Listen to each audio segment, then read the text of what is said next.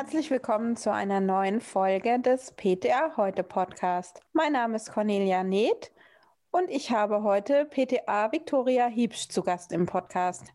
Sie kommt aus Berlin und arbeitet schon seit Anfang 2020 im Rahmen eines Pilotprojekts auf der hämatologischen Kinderonkologie der Charité am Campus Virchow in Berlin.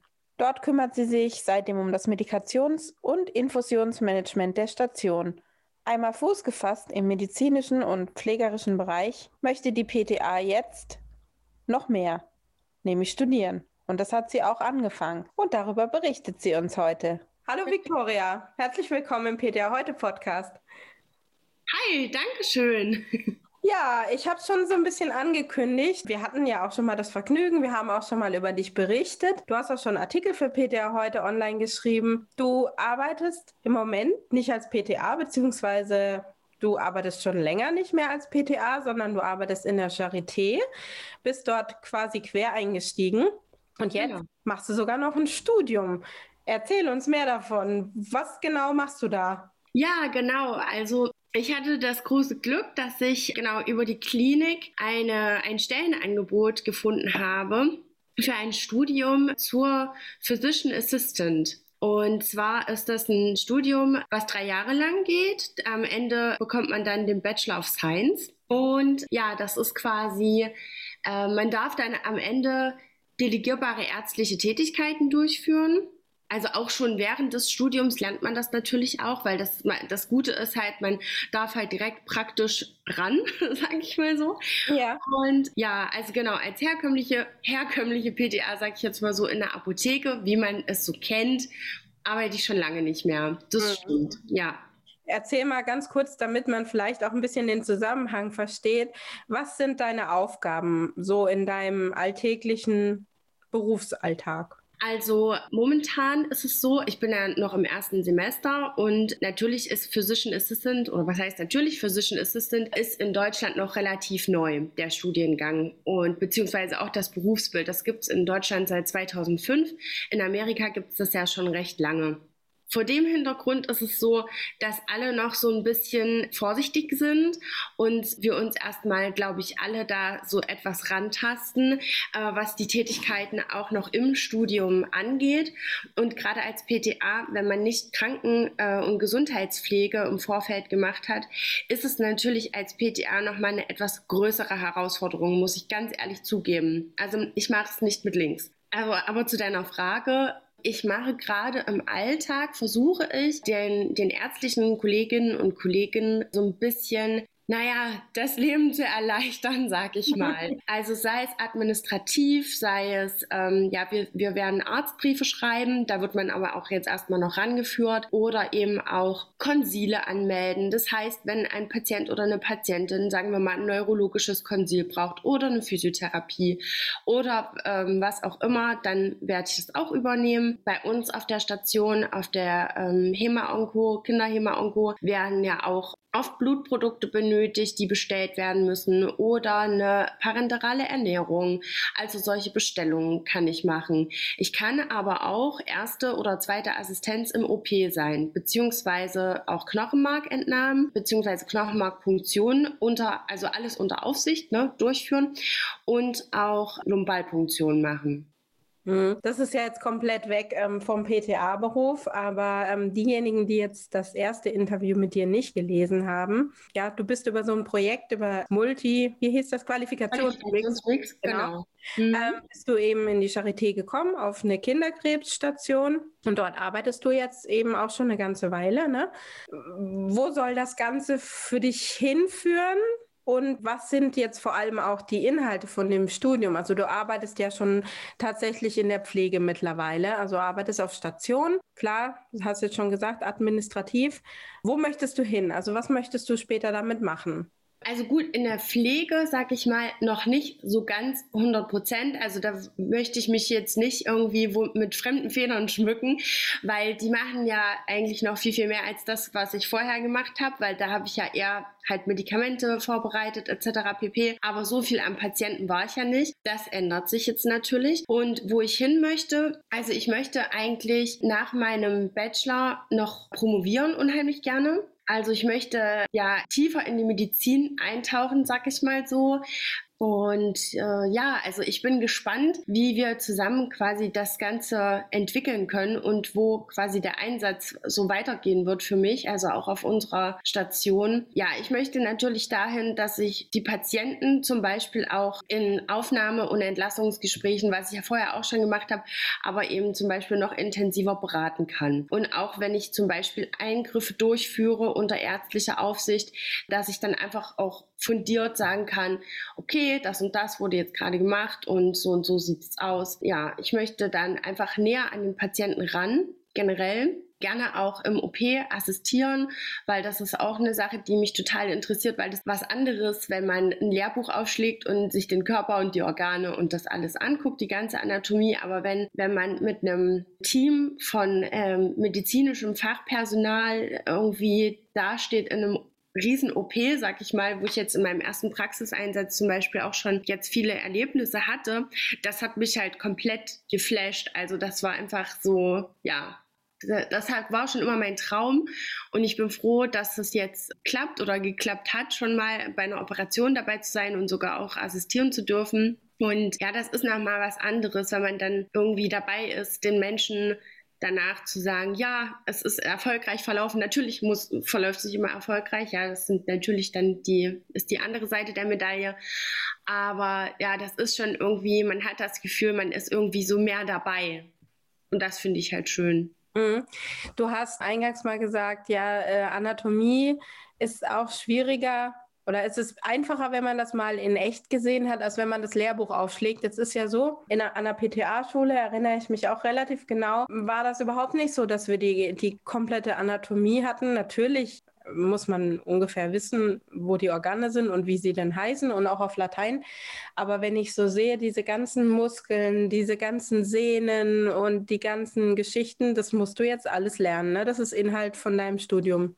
Genau, also das ist auch das, was mich jetzt gerade so ein bisschen erschlagen hat, ehrlicherweise, auch wenn ich großes Interesse daran habe. Aber es ist halt einfach sau viel. Ne? Es ist wirklich viel zu wissen und deswegen äh, sage ich halt, es ist für eine ich glaube wirklich für eine PTA einfach eine größere Herausforderung, es sei denn, man hat sich wirklich schon eingangs super krass damit beschäftigt, äh, eine größere Herausforderung als ähm, vielleicht eben für eine Gesundheits- oder Krankenpflegerin. Und ja, also wenn man, wenn man quasi bei einer Operation dabei ist, dann hat man überhaupt gar keinen Plan. Also ich wusste erstmal überhaupt nicht, wo sind wir, also gerade zum Beispiel, ich war jetzt in der Allgemeinchirurgie beim Darm, also da weiß, da, da weißt du erstmal überhaupt nicht, wo hinten und vorne ist. Und ich denke, und die Operateure haben bis jetzt auch alle gesagt, es ging jedem so und ja, auch mir. Also man weiß es halt theoretisch, wo was ist. Und ich durfte dann halt auch mal ähm, bei einer Schilddrüse zum Beispiel gucken, okay, Fahrung, also äh, Luftröhre, Speiseröhre, Kehlkopf,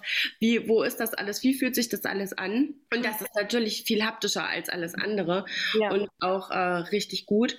Nichtsdestotrotz ist es ja auch, wenn man verliert ja das PTA, denken ja auch nicht. Und dann, wenn man dann zum Beispiel die Anästhesie noch am anderen Ende hat, ne, dann überlegt man oder sieht man halt auch so, okay, was bekommt der Patient jetzt? Wie muss der jetzt eingestellt sein? Und es ist einfach irgendwie schön, wenn man medizinisches Interesse hat, auch als Pharmazeutin, sag ich mal so, als PTA zum Beispiel, dann schließt sich der Kreis für einen irgendwie so, weil wir interessieren uns ja immer dafür, ne, was macht dieses Medikament im Körper und so weiter. Und dann, wie bei einer Schilddrüse zum Beispiel, ne, dann wird was entfernt, dann muss medikamentös dann wahrscheinlich nachreguliert werden.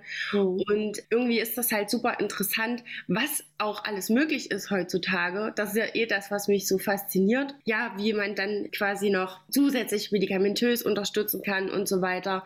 So dieses ganzheitliche finde ich halt mega gut, dass, dass man dafür, dazu jetzt die Chance quasi hat, auch mit dem Studium. Mhm. Jetzt kennen wir das ja aus der PTA-Schule. Wir hatten ja da unterschiedliche Fächer. Wie ist das bei deinem Bachelorstudium jetzt? Also du arbeitest ja, du machst es ja nebenbei oder wie muss man sich das vorstellen? Wie läuft es ab? Hast du da auch Fächer? Hast du da Kurse, die du belegst? Wie, wie läuft sowas ab?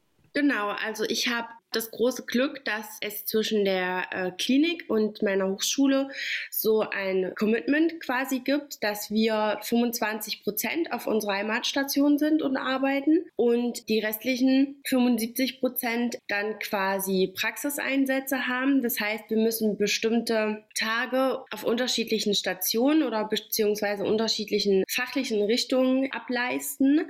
Dann haben wir eine Woche, also fünf Tage im Monat Uni und äh, dann haben wir auch noch Zeit quasi, also so Transferzeiten, die wir uns aufschreiben werden für die verschiedenen wissenschaftlichen Arbeiten, weil wir müssen drei wissenschaftliche Arbeiten schreiben, also eine Studienarbeit, die ist eher so Literaturrecherche, das ist eher wirklich nur, geht so um Literatur, äh, eine Projektstudienarbeit, wo wir halt uns auch was aussuchen, wo wir quasi auf ein, ein bestimmtes Ziel hinarbeiten, was wir rausfinden möchten oder wo wir gerne mehr darüber wissen, erfahren möchten.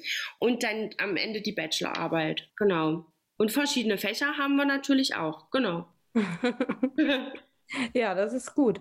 War es schwierig, dann Platz zu bekommen? Wurdest du gleich angenommen? Welche Unterlagen musstest du da einreichen? Das interessiert ja vielleicht deine PTA-Kolleginnen auch, die sich jetzt möglicherweise eher in den medizinischen Bereich orientieren wollen. Aber man muss natürlich auch wissen, das ist ärztliches Arbeiten oder ja, assistenzärztliches Arbeiten, sage ich mal, was bei euch dann später ansteht. Das heißt, das hat mit PTA dann nichts mehr zu tun. Das geht dann wirklich in, in das ärztliche Thema rein.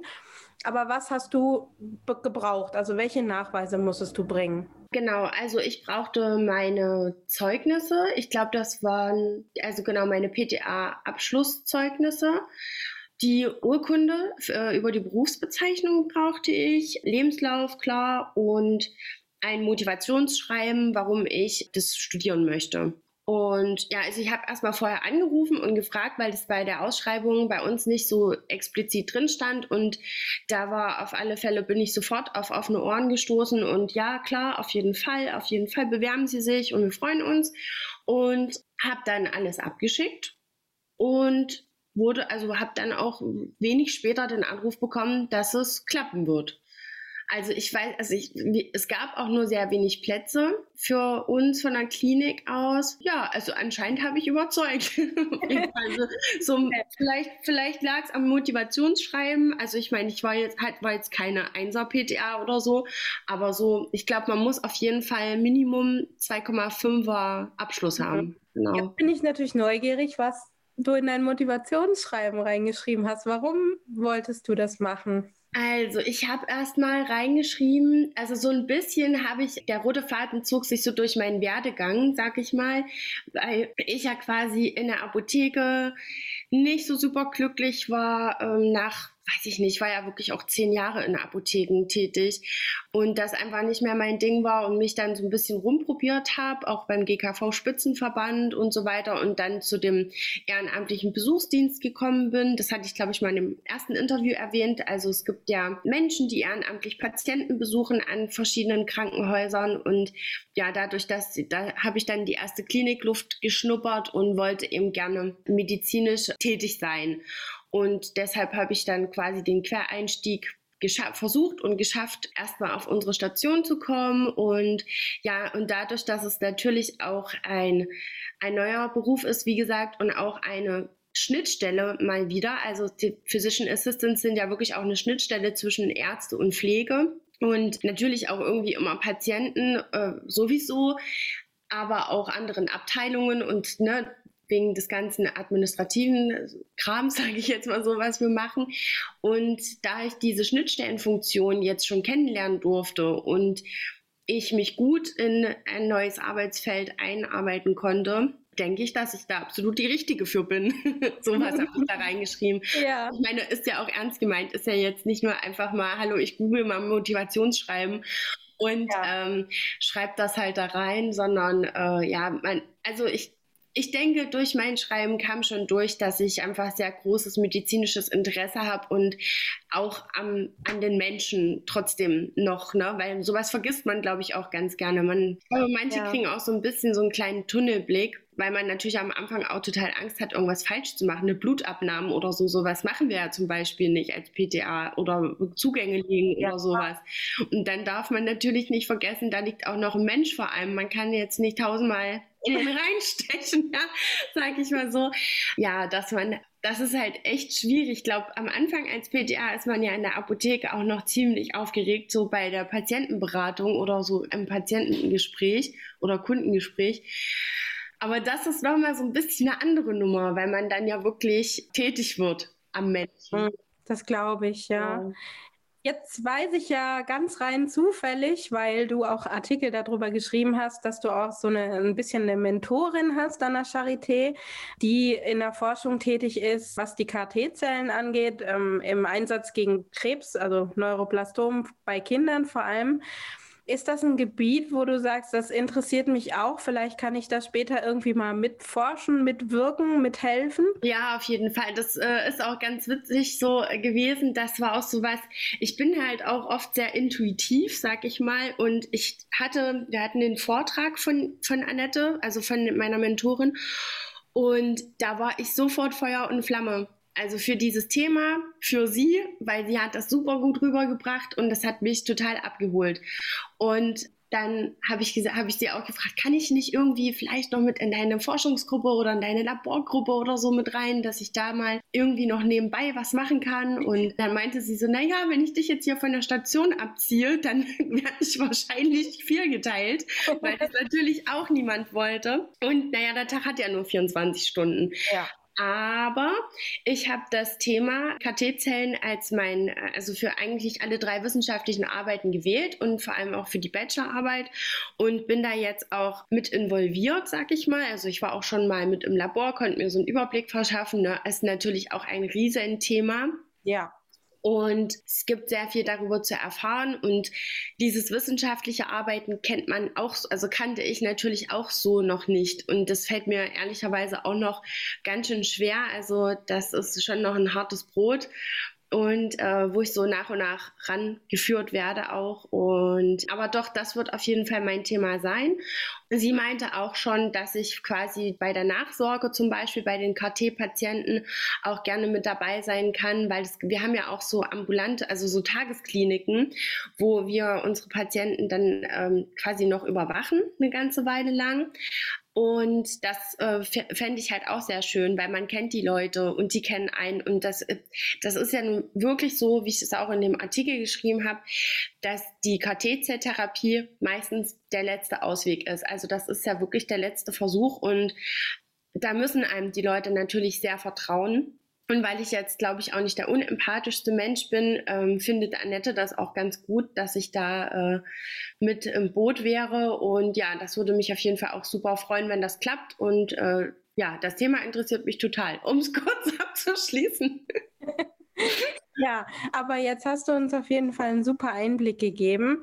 Wir werden auf jeden Fall ähm, natürlich das erste Interview und auch deinen Artikel zu den KT-Zellen in der Infobox hier verlinken, definitiv. Ich sage vielen Dank. Sehr gerne, ich danke auch. Und bis bald. Bis bald.